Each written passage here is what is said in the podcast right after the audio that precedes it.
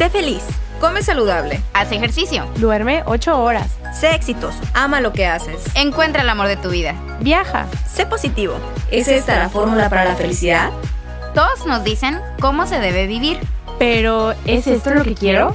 ¿O es lo que los demás me dicen que debo querer? Nosotras somos Paulina, Elisa, Giovanna, Monse y juntas te damos la bienvenida a esta aventura en la que descubriremos que no existe una fórmula mágica para la felicidad, pero que alcanzarla es más fácil a partir del amor propio. Por eso, espero que te quieras.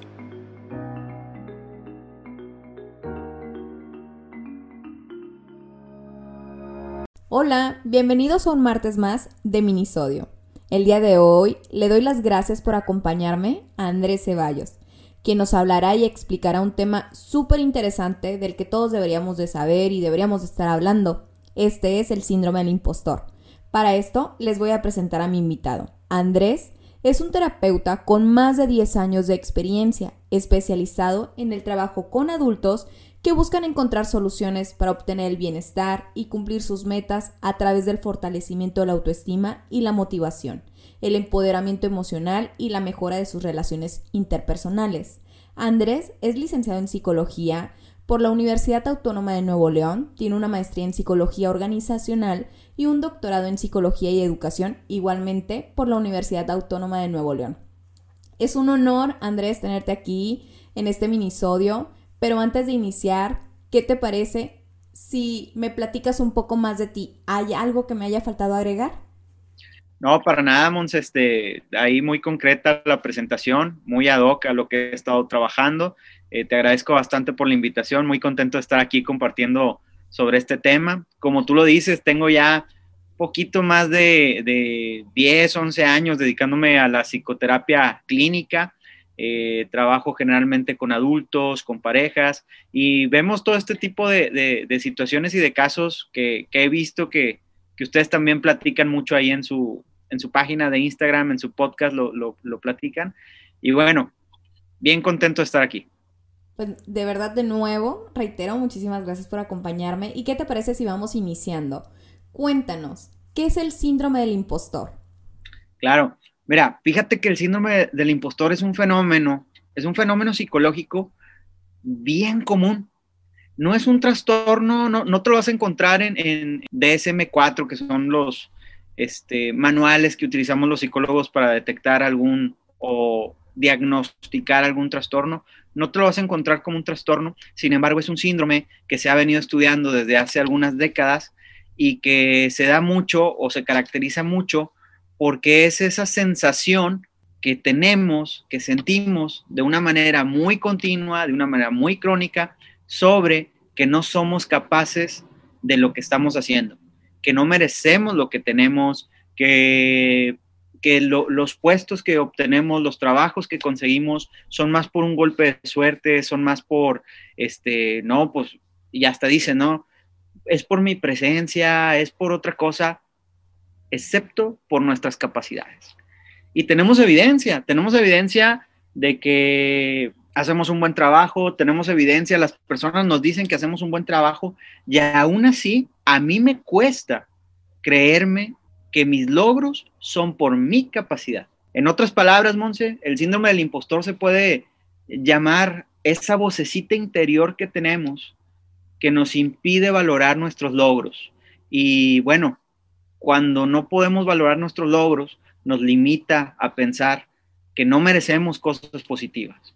Es un, no, yo no me lo merezco, no, yo no estoy listo, no, yo no soy tan bueno. Entonces, el síndrome del impostor es esa vocecita que nos dice o que nos hace creer que no somos merecedores de lo que tenemos. Es increíble. Y creo que todos hemos pasado por ahí en algún momento, creo que todos nos hemos sentido así, pero ¿cómo saber si tenemos este síndrome? es, bien común, ¿eh? es súper común.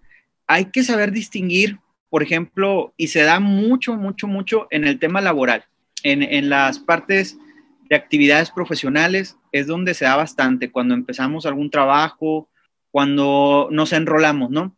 Yo lo veo mucho, yo soy docente de la Facultad de Psicología de la Universidad Autónoma de Nuevo León y trabajo mucho con alumnos que ya están a punto de egresar, que están en, en su décimo semestre y fíjate, siempre hay una duda natural. ¿Y si no la hago? ¿y si no estoy listo? ¿Y si no lo consigo? Entonces, hay que tener en cuenta y hay que estar bien atentos.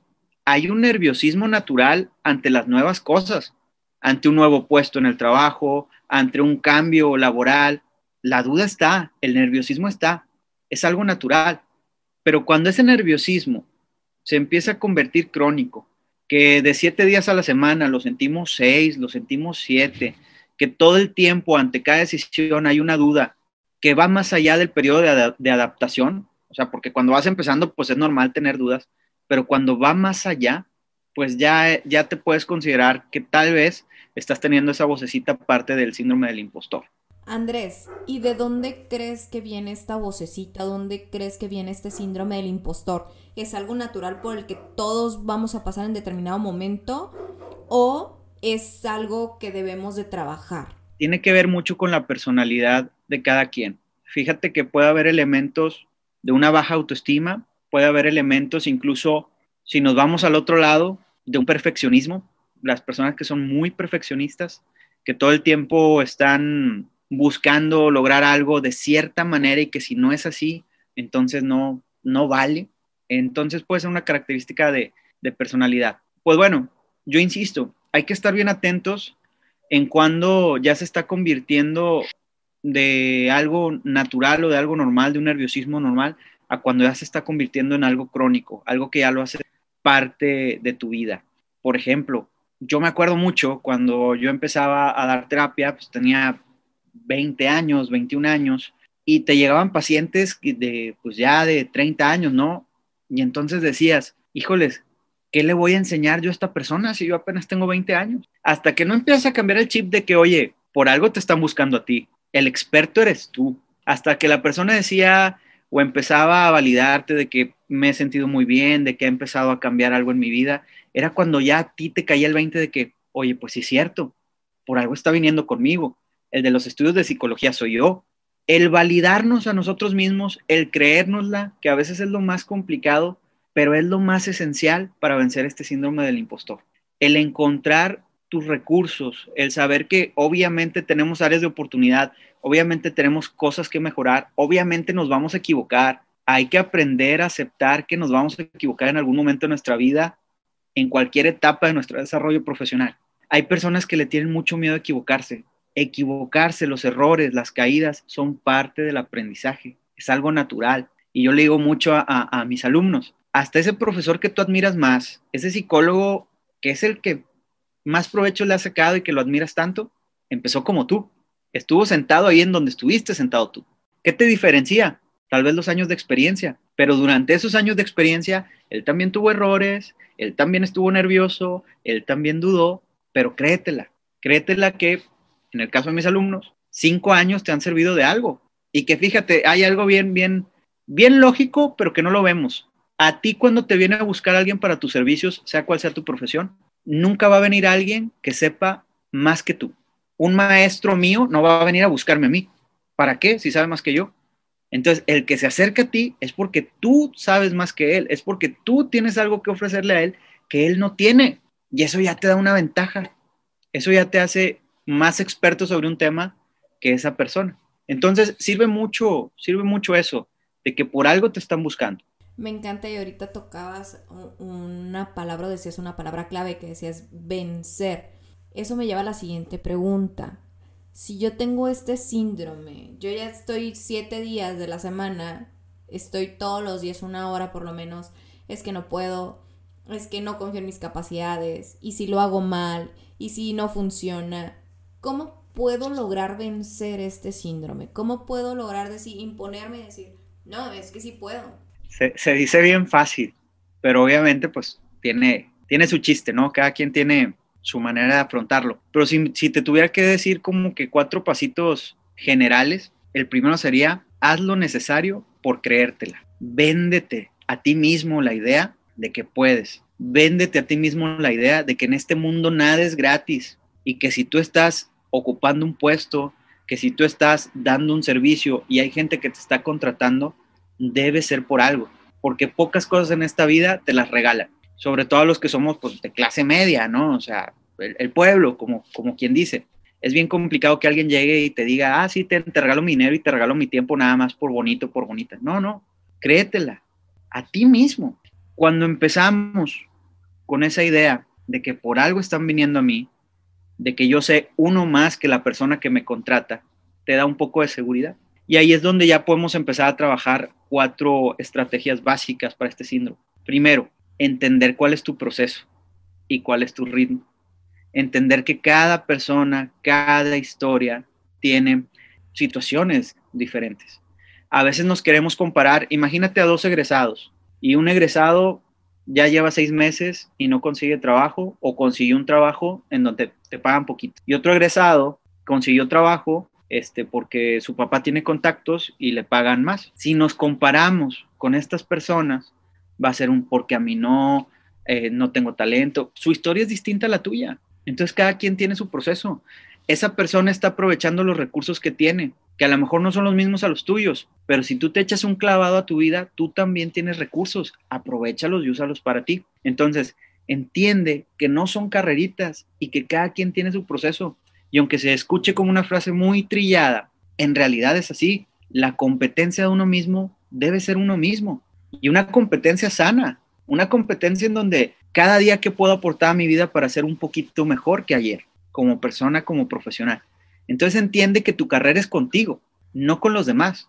Que cuando tu carrera es contigo, que cuando te comprometes contigo, que cuando trabajas para ti, por ti, tarde o temprano, se cosechan esos frutos. Entonces, primera sí, estrategia básica, analiza tu ritmo, analiza tu proceso, analiza en qué etapa de vida estás. Habrá algunos que avancen más rápido, algunos que avancen más lento. ¿Qué es lo correcto? Si tú me preguntas, Monse, tu ritmo, tu ritmo es el correcto. Un segundo, segunda estrategia que es muy, muy útil para este síndrome del impostor, registra y recuerda tus logros. En una libretita, anota todos tus logros que has tenido desde los, desde los que consideras chiquitos hasta los que consideras grandotes. Anota todos tus logros, todo lo que te han dicho para lo que eres bueno, este, ese examen de secundaria que pasaste, esa materia difícil en la facultad que lograste, ese, ese primer pequeño logro profesional que tuviste, todos regístralos, recuérdalos. Cuando no nos sentimos suficientes, el mundo nos abruma y se nos olvida que hemos logrado grandes cosas. Entonces, cuando tú te sientas así, se vale hasta regresar, revisar esa libretita y decir, ahorita la estoy pasando mal, pero antes ya la pasé mal y pude. Y cuando hacemos este tipo de análisis, nos recordamos y nos damos cuenta que ya más de una vez hemos pasado por situaciones difíciles y que salimos adelante. Si no, no estaríamos aquí. Registra tus logros, recuérdalos y reconoce tus recursos, Monse. Bien importante.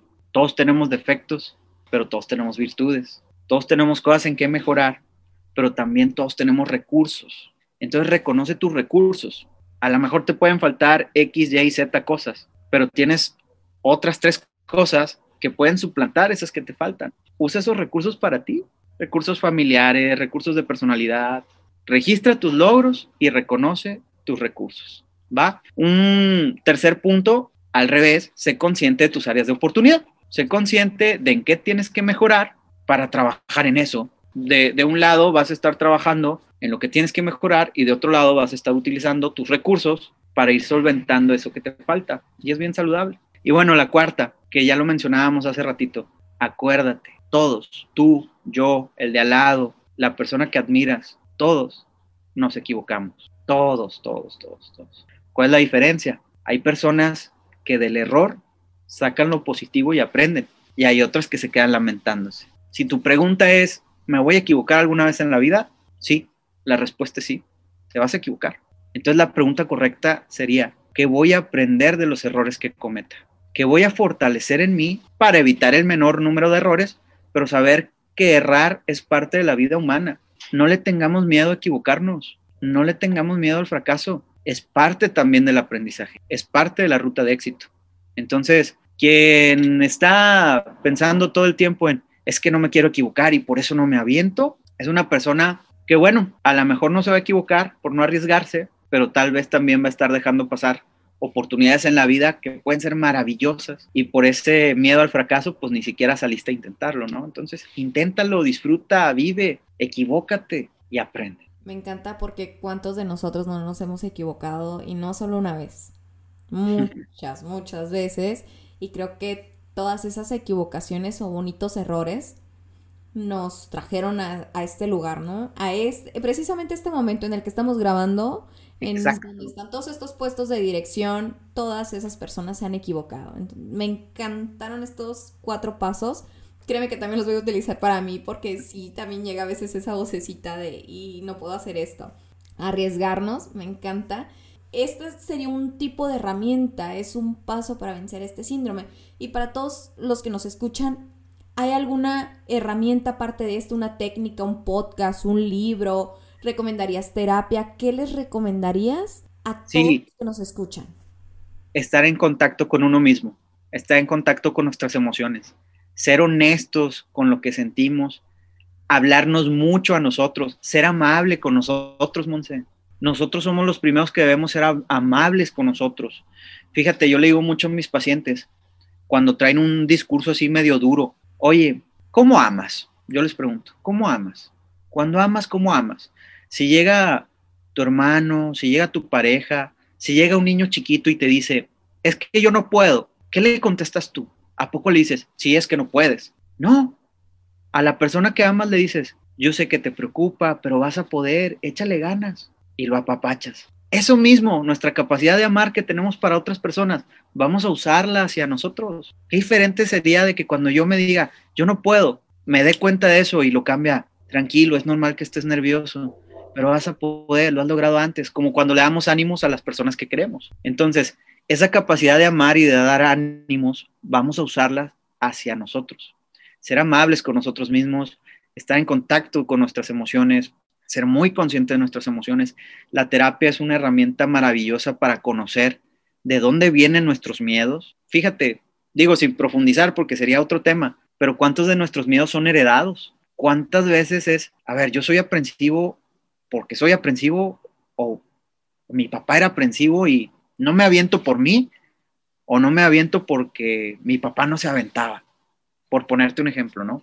La terapia es una herramienta maravillosa que te ayuda a conocer, a entender y cuando tú entiendes y conoces, puedes cambiar y eso es maravilloso. Wow, pues muchísimas gracias Andrés. Realmente me, me quedo con bastante de todo lo que nos has compartido el día de hoy y sobre todo con la idea de conocernos, saber dónde estamos e iniciar. Creo que todo esto me lleva al amor propio, el hablarte bonito. Que, definitivamente sí nos lleva a esto y, y bueno, entender y recordar que todo pasa, ¿eh? Las situaciones difíciles son pasajeras, las situaciones bonitas también son pasajeras, entonces, este, todo pasa, no te preocupes tanto, hombre. Al final, todo tiene una solución, todo. Y me encanta porque hace poco, de hecho, ponías en un post, en un videíto, todo pasa. Y efectivamente, todas las emociones, uno, son pasajeras, todas las vivencias son pasajeras. Un día vas a estar bien y el otro día a lo mejor no vas, no vas a estar tan bien. Pero todo eso forma parte de lo que llamamos vida. Así que agradece, es una forma de mantenerte presente, agradece por todo lo que estás pasando, agradece por todos estos sentimientos y como dice Andrés, recuerda que todo pasa, nada es permanente. Es correcto. Andrés, y antes de terminar, pues lamentablemente ya llegamos al final, pero me gustaría que nos compartieras tus redes sociales, dónde te pueden encontrar, dónde pueden seguirte, compártenos por favor tus redes. Pues ahorita estoy en Instagram y en Facebook, como todo mundo. Me puedes encontrar ahí como A Ceballos Psicólogo, Ceballos con C y con B, A Ceballos Psicólogo. Y en Facebook igual, Andrés Ceballos Psicología. Entonces, en Instagram es donde estoy un poquito más activo, pero igual en las dos redes me puedes encontrar. Perfecto, pues les recomiendo que realmente sigan Andrés. Siempre comparte contenido muy interesante y muy bonito que alimenta el alma.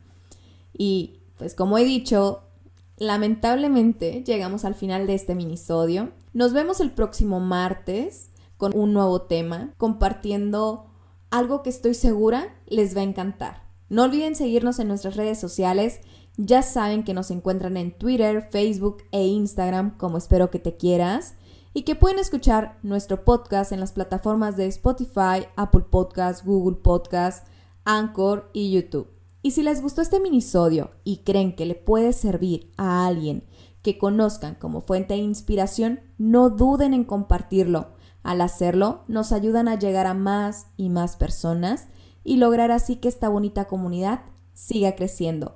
Nos escuchamos el próximo martes para un nuevo minisodio y ya saben qué, espero que te quieras.